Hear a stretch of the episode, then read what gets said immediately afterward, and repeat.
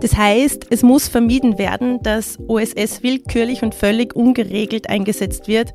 Sagt Birgit Brandstetter, Projektleiterin bei EFS Consulting, begeisterte Quereinsteigerin im Bereich IT und Expertin im Bereich Open Source. Und genau darüber wollen wir heute mit euch sprechen. Ich bin euer Host Ralf Zlabinger. Viel Spaß mit der Folge.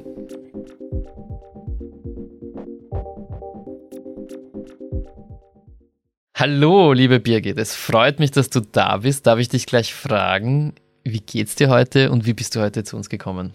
Hallo Ralf, mir geht's gut, bin aufgeweckt, also im Sinne von freudig aufgeweckt, nicht im Sinne von der Wecker hat gerade geklingelt. Ähm, und bin auch gut hergekommen mit den öffentlichen Verkehrsmitteln, da ich sowieso als einziges Transportmittel nur meine Uber-App und mein Klimaticket habe. Und heute habe ich das Klimaticket eingesetzt. Sehr gut, sehr vorbildlich. Gut, ja, damit wollen wir gleich Medias in Res gehen. Und zwar, du bist heute mit dem Thema Open Source zu uns gekommen. Und da wollte ich dich gleich mal fragen, wie bist du eigentlich zu diesem Thema gekommen? Ich habe von meiner Ausbildung her einen wirtschaftlichen Hintergrund, habe aber den Großteil meiner beruflichen Erfahrungen entweder in der Gastro- oder in der IT-Branche gesammelt. Mhm und so hat es sich dann auch bei EFS mal ergeben, dieses IT-Umfeld.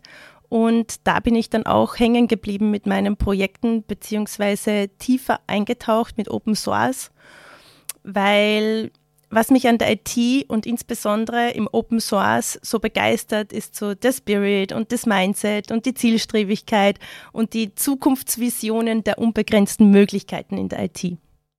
Open Source ist ja ein Begriff, ich, mit dem die meisten Menschen, glaube ich, grundsätzlich etwas anfangen können. Aber ich habe das Gefühl, und da spreche ich jetzt natürlich nicht nur über die meisten Menschen, sondern vor allem über mich selbst, dass das wahrscheinlich gefährliches Halbwissen ist. Kannst du mir kurz mal erklären, was ist das eigentlich wirklich? Was heißt Open Source? Ich versuche es kurz, ja. Danke, danke. Also bei Software sprechen wir sehr häufig vom Quellcode oder im Englischen dem Source Code. Und der Quellcode bei einer Software ist so wie der Bauplan bei einem Haus oder wie das Rezept eines Kuchens. Und bei Open Source Software ist der Quellcode grundsätzlich frei zugänglich. Das heißt im Umkehrschluss, dass die Software von jeder und jedem auch verwendet werden kann. Und das Wort Open bezieht sich dabei nicht auf frei im Sinne von gratis, sondern frei in Bezug auf Zugang zu den Nutzungsrechten und den Code. Und das Gegenteil davon wäre proprietäre oder herstellerbezogene Software, wo der Code eben nicht eingesehen werden kann. Und wie gesagt, bei OSS ist der Code eben verfügbar. Der Code kann verwendet werden, um andere Software zu entwickeln. Der Code kann verändert werden und angepasst werden.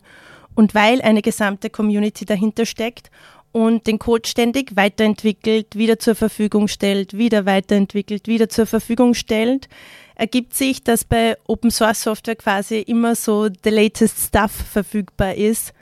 Und um Software eben auch als OSS betiteln zu können, gibt es gewisse Erfüllungskriterien hinsichtlich Distribution, der Vermeidung von Diskriminierung und Lizenzen. Mhm. Danke, dass du das nochmal äh, so klar gemacht hast, weil ich glaube auch, dass ich, also ich zumindest zu den Menschen gehört, die irgendwie das Gefühl hatten, Open Source bedeutet gratis und da habe ich mich immer gewundert, was überhaupt der Anreiz dafür ist.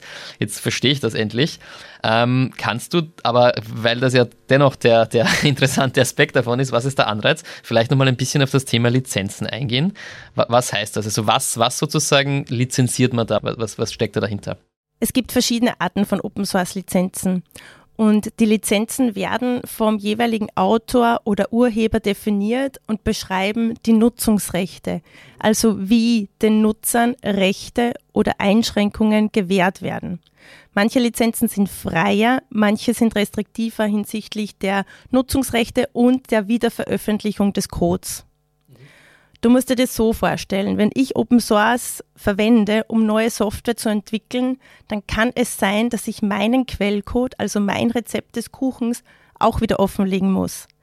Ob ich das aber wirklich vollumfänglich machen muss, das hängt von der Lizenz, von der verwendeten Open Source Software ab, wie frei oder restriktiv die sind. Was ist jetzt grundsätzlich der, der Vorteil von Open Source gegenüber nicht Open Source Software? Die einzelnen Beweggründe hängen natürlich vom Unternehmen und von der Situation ab. aus meiner Sicht gibt es drei Hauptvorteile. Erstens die Unabhängigkeit von einzelnen Herstellern und deren Preispolitik. Zweitens die Anpassbarkeit und Innovationsförderung durch die gesamte Community, weil alle Entwickler die Möglichkeit haben, ihre Ideen und Lösungen einzubringen und gemeinsam mit anderen zu verbessern. Daher steht OSS auch für State of the Art und Innovation. Und da kommen wir zu drittens OSS erhöht dadurch die Entwicklungsgeschwindigkeit, verkürzt die Entwicklungsdauer und hat somit Einfluss auf die Time to Market. Also vor allem, weil man quasi auf etwas zurückgreifen kann, was es schon gibt. Man muss nicht bei Null beginnen sozusagen. Genau, das ist eben auch, also auch Kosteneffizienz ist ein Aspekt und Personalressourcen können einfach dort eingesetzt werden, wo wettbewerbsdifferenzierende Funktionen entwickelt werden und nicht um eh da Software nochmal zu entwickeln. Okay, danke. Ich glaube, wir haben jetzt einen, einen recht guten Überblick bekommen, ähm, was das jetzt bedeutet. Und ich glaube, dass auch der, jetzt wo du das so erklärt hast, habe ich das Gefühl, dass der Anteil von Open Source Software da draußen in der Welt wesentlich größer ist, als ich es eigentlich bis jetzt vermutet hätte. Ähm, damit würde mich interessieren, was machst du jetzt konkret oder was machen wir konkret bei EFS, wenn es um das Thema Open Source geht? Bevor ich dir diese Frage beantworte, Ralf, muss ich noch mal kurz auf das Thema Compliance und OSS-Compliance-Systeme eingehen. Wir hatten ja über Open Source generell gesprochen, über was, was bedeutet Open Source, warum wird es eingesetzt. Aber das Thema ist auch, es gibt nicht nur Vorteile von Open Source, es gibt auch ein paar Risiken, die verbunden sind. Und auf die muss ich noch kurz eingehen, bevor wir über das sprechen, was wir bei EFS konkret machen. Ich sehe vorher, weil wir uns durchaus auch mit den Nachteilen beschäftigen, die, uns, die unseren Kunden entwachsen könnten. Dadurch. Genau. Genau, genau. Gegenüber der Vorteile von Open Source stehen auch Risiken. Und wir hatten ja vorhin gesagt, dass manche Lizenzen freier sind und manche restriktiver. Das heißt, wenn ich hier für meine Software, die ich entwickle, verschiedene OSS-Anteile mit verschiedenen Lizenzen verwende, dann kann das sein, dass die inkompatibel sind und ich die einfach nicht gemeinsam benutzen kann. Mhm. Wenn ich mir als Unternehmen nicht bewusst bin, welche Lizenzen wie eingesetzt sind, dann kann das sein, dass ich die unter Anführungszeichen falsch einsetze. Somit resultiert es in Incompliance und das hat dann erhebliche rechtliche Folgen. Das bringt Sicherheitsrisiken mit sich, was dann auch mit wirtschaftlichen Risiken einhergeht. Und so wie du es erklärt hast, würde ich mir auch vorstellen, dass es auch technische Probleme gibt dann, oder? Bei den Sicherheitsrisiken ja. Mhm. Okay. Weil die Software muss geprüft werden, die Open Source Anteile, ähm, wie auch wir in unserem Unternehmen, wir haben Blacklists und Whitelists, das heißt, der Einsatz muss geprüft werden. Ja. Das heißt, es muss vermieden werden, dass OSS willkürlich und völlig ungeregelt eingesetzt wird. Und da kommen wir zum Thema, dafür benötigt es OSS-Compliance-Systeme weil mit einem OSS-Compliance-System können die Vorteile von OSS genutzt werden und zugleich die Risiken der Incompliance mitigiert werden. Okay, das heißt jetzt, wenn wir jetzt wieder auf die Frage vorher zurückkommen, das heißt, was genau bieten wir unseren Kunden jetzt an oder wobei unterstützen wir sie? Also ein OSS-Compliance-System. Ich musste das noch, trotzdem noch so, erklären. So, Sonst kann ich dir nicht erklären, was ja. wir dort machen. Ein OSS-Compliance-System schaut, dass im Unternehmen Strukturen und Maßnahmen etabliert sind, die die lizenzkonforme Nutzung sicherstellen können und dass die eingesetzte Software dahingehend geprüft ist. Du musst dir das so vorstellen. Eine Software wird von Entwicklern im Unternehmen entwickelt. Dafür wird verschiedenste andere Software als Werkzeug verwendet und spätestens, also spätestens, wenn das Produkt, also die neue Software fertig ist, müssen die enthaltenen OSS-Anteile identifiziert und auf Compliance geprüft werden. Da kommen dann diverse Tools zum Einsatz, die den Quellcode scannen und dann Auskunft über einzuhaltende Lizenzen geben. Gegebenenfalls gibt es dann auch rechtliche oder Einzelfallprüfungen und am Ende gibt es dann entweder eine Freigabe, dass die Open Source Software so eingesetzt werden kann oder eben die Auskunft, dass gewisse OSS-Anteile nicht eingesetzt werden können und dann müssen die Anteile auch wieder ra rausgenommen werden. Das ist wieder das Thema der Lizenzinkompatibilität, wie wir es vorher besprochen haben. In manchen Fällen können die Konflikte der Lizenzdiskrepanzen auch gelöst werden. Und das hört sich jetzt relativ komplex an und es ist tatsächlich auch nicht trivial. Und das im Alltag zu bewältigen, braucht es eben Prozesse, Tools, Maßnahmen, gegebenenfalls die Anpassung von Organisationsstrukturen oder der Verortung von Verantwortlichkeiten an den sinnvollen Stellen. Und das alles umfasst ein OSS-Compliance-System. Gut, und das heißt, dass, dass wir unsere Kunden dabei unterstützen, solche Compliance-Systeme zu managen, zu implementieren, genau. nachzuhalten. Genau. Ja. Ich werde dir zwei Beispiele jetzt einfach mal nennen. In einem Kundenprojekt sind wir im Open Source Office unterwegs. Das ist die zentrale Stelle für Open Source Compliance im Unternehmen. Und da betrachten wir die Aspekte Prozesse, Methoden, Tools und Organisation. In einem anderen Projekt haben wir mit unserem Kunden eine Lösung zur Anzeige der Open Source Lizenztexte konzipiert. Das ist bei manchen Lizenzen eine Anforderung und da sind wir jetzt dran, das Ganze prozessual auch zu verankern im Unternehmen. Okay, wa was würdest du sagen, sind jetzt die großen Herausforderungen für Anwender und für äh, Nutzer eben von, von Open Source? Aus meiner Sicht erstens die Verankerung und die Verortung der jeweiligen Verantwortlichkeiten. Teilweise werden aus verschiedenen Nöten heraus sehr viele Rollen geschaffen und die Zuständigkeiten werden dadurch unklar. Zweitens der Spagat zwischen der operativen Open Source Compliance Sicherstellung und dem weiteren nachhaltigen Aufbau und der Optimierung des gesamten Systems parallel. Und drittens die Awareness, das Bewusstsein im Unternehmen. Es ist wichtig, dass alle im Unternehmen die rechtlichen Anforderungen kennen und die im Unternehmen eingeführten Maßnahmen kennen, befolgen und anwenden. Und dazu braucht es Schulungen und Trainings. Mhm. Und was wären da jetzt aus deiner Sicht die wichtigsten Handlungsempfehlungen? Diese Frage haben wir uns auch schon gestellt und daher haben wir eine Studie durchgeführt und ein White Paper dazu geschrieben, wo wir sechs Aspekte, die für ein erfolgreiches Open Source Compliance System notwendig sind, betrachtet und evaluiert Darunter fallen zum Beispiel die Anforderungen an ein Compliance-System, Rahmenbedingungen, positive Effekte, nur um ein paar zu nennen. Und basierend darauf haben wir eben Handlungsempfehlungen abgeleitet. Und verrätst du uns auch ein paar oder muss man dafür das White Paper lesen? Zweiteres. Nein, ähm, ich kann auf ein paar eingehen. Die erste ist, die Verantwortung im Management zu verankern. Tone at the top. Die zweite ist Transparenz, beispielsweise durch Knowledge Management. Und die dritte ist das Befolgen bestehender Standards. Es gibt internationale Standards und ISO-Normen, die ein einheitliches Format zum Teilen von Informationen vorgibt. Das, das Format nennt sich SPDX oder die ISO 5230 mit den wichtigsten Anforderungen an ein Open Source Compliance System. Mhm. Die Sache ist aber, es gibt Studien, die belegen, dass der Großteil der Unternehmen, die Open Source verwenden, den Standard gar nicht kennen.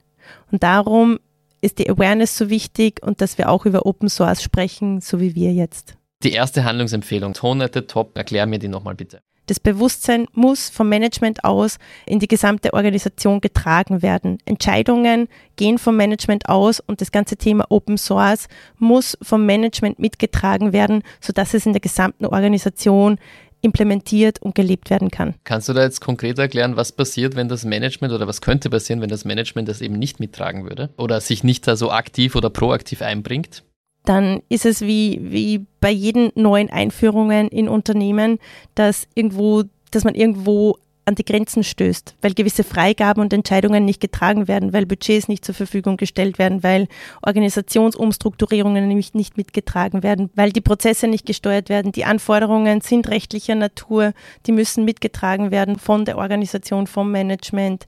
Die Umsetzung muss durch die Entwickler erfolgen. Das heißt, um das wirklich im gesamten Unternehmen zu verorten, braucht es das Management, das da mitzieht. Was ist jetzt deine Einschätzung? Wie wird sich das Thema Open Source weiterentwickeln? Gibt es da gewisse Trends? Gibt es da große Umbrüche, Disruptionen? Was siehst du da am Horizont? Die Nutzung und der Einsatz von Open Source Software steigt definitiv weiter. Demnach wird auch die Community dahinter stärker. Die Awareness Richtung Compliance ist dennoch noch nicht auf dem gleichen Reifegrad.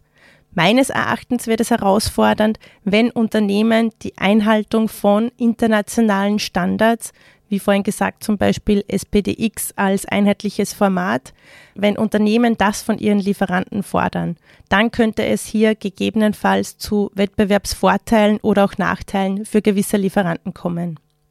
Ein zweiter Aspekt ist, durch den steigenden Nutzen von Open Source Software könnte sich der Trend zu Lizenzwechseln weiter erhöhen.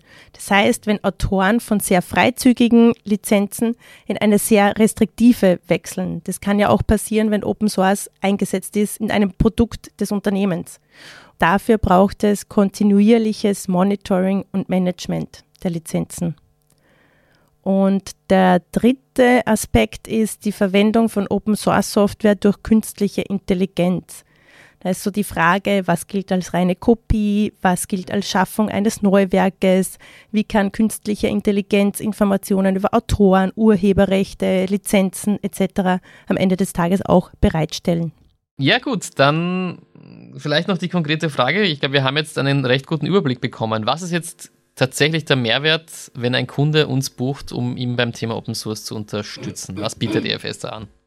Wir haben viele verschiedene Kopfschmerzen beobachtet, die unsere Kunden und Unternehmen haben. Und was wir bieten, ist das Thema Priorisierung.